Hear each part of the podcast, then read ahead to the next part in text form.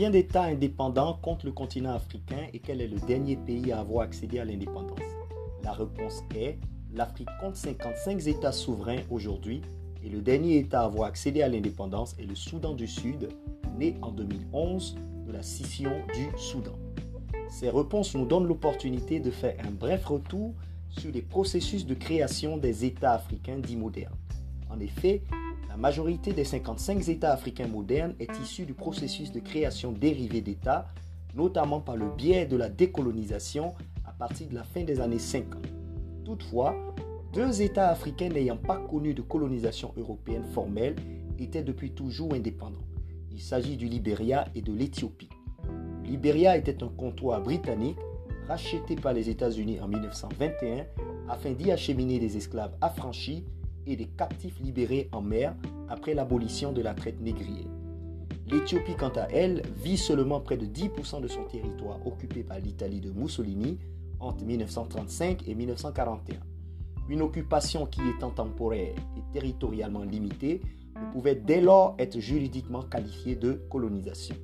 L'Éthiopie n'a donc guère été colonisée et constitue avec le Libéria les deux États africains de création originaire.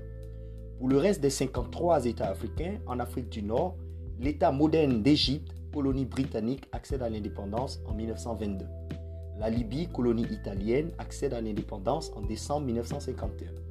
Le Maroc et la Tunisie, tous deux protectorats français, deviennent indépendants en 1956. L'Algérie, quant à elle, devient indépendante en 1962 suite à une guerre de libération nationale contre les partisans de l'Algérie française et notamment l'organisation de l'armée secrète OAS hostile à l'indépendance algérienne.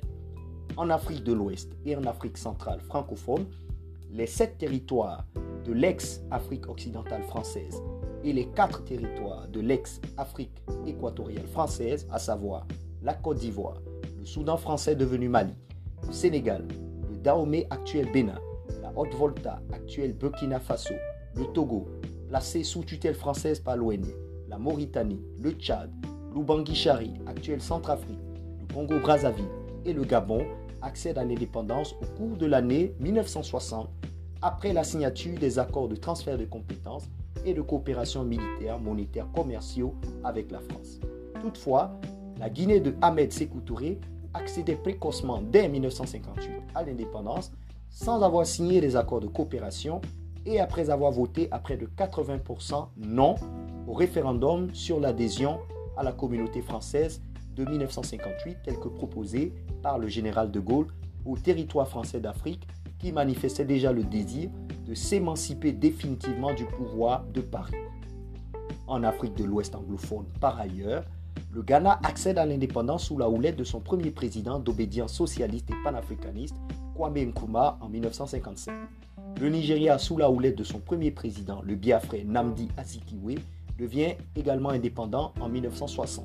La Sierra Leone obtiendra son indépendance sous la houlette du Parti du peuple sierra-léonais dirigé par Milton Margai. La Gambie, enclavée dans le Sénégal, devient parfaitement indépendante en 1970 après avoir expérimenté à partir de 1965 le système de monarchie constitutionnelle avec la reine d'Angleterre comme présidente et Sir Daouda Diawara comme Premier ministre. En Afrique de l'Est et en Afrique centrale, Djibouti, colonie française, accède très tard à l'indépendance en 1977. Du côté des ex-colonies britanniques, le Soudan devient indépendant en 1956, la Somalie en 1960 la Tanzanie née de la fusion de Zanzibar et du Tanganyika en 1961, l'Ouganda en 1962, le Kenya en 1963, le Malawi et la Zambie, anciennement Rhodésie du Nord, en 1964, le Botswana et le Lesotho en 1966, Maurice et le Swaziland en 1968. Les colonies portugaises de Guinée-Bissau, de Sao Tomé et Principe, du Cap-Vert, d'Angola et du Mozambique accèdent respectivement à l'indépendance en 1973 et en 1975 après des guerres de libération nationale contre le colonisateur portugais. La Guinée équatoriale, petite colonie espagnole, quant à elle, obtient son indépendance en 1968, non sans heurts.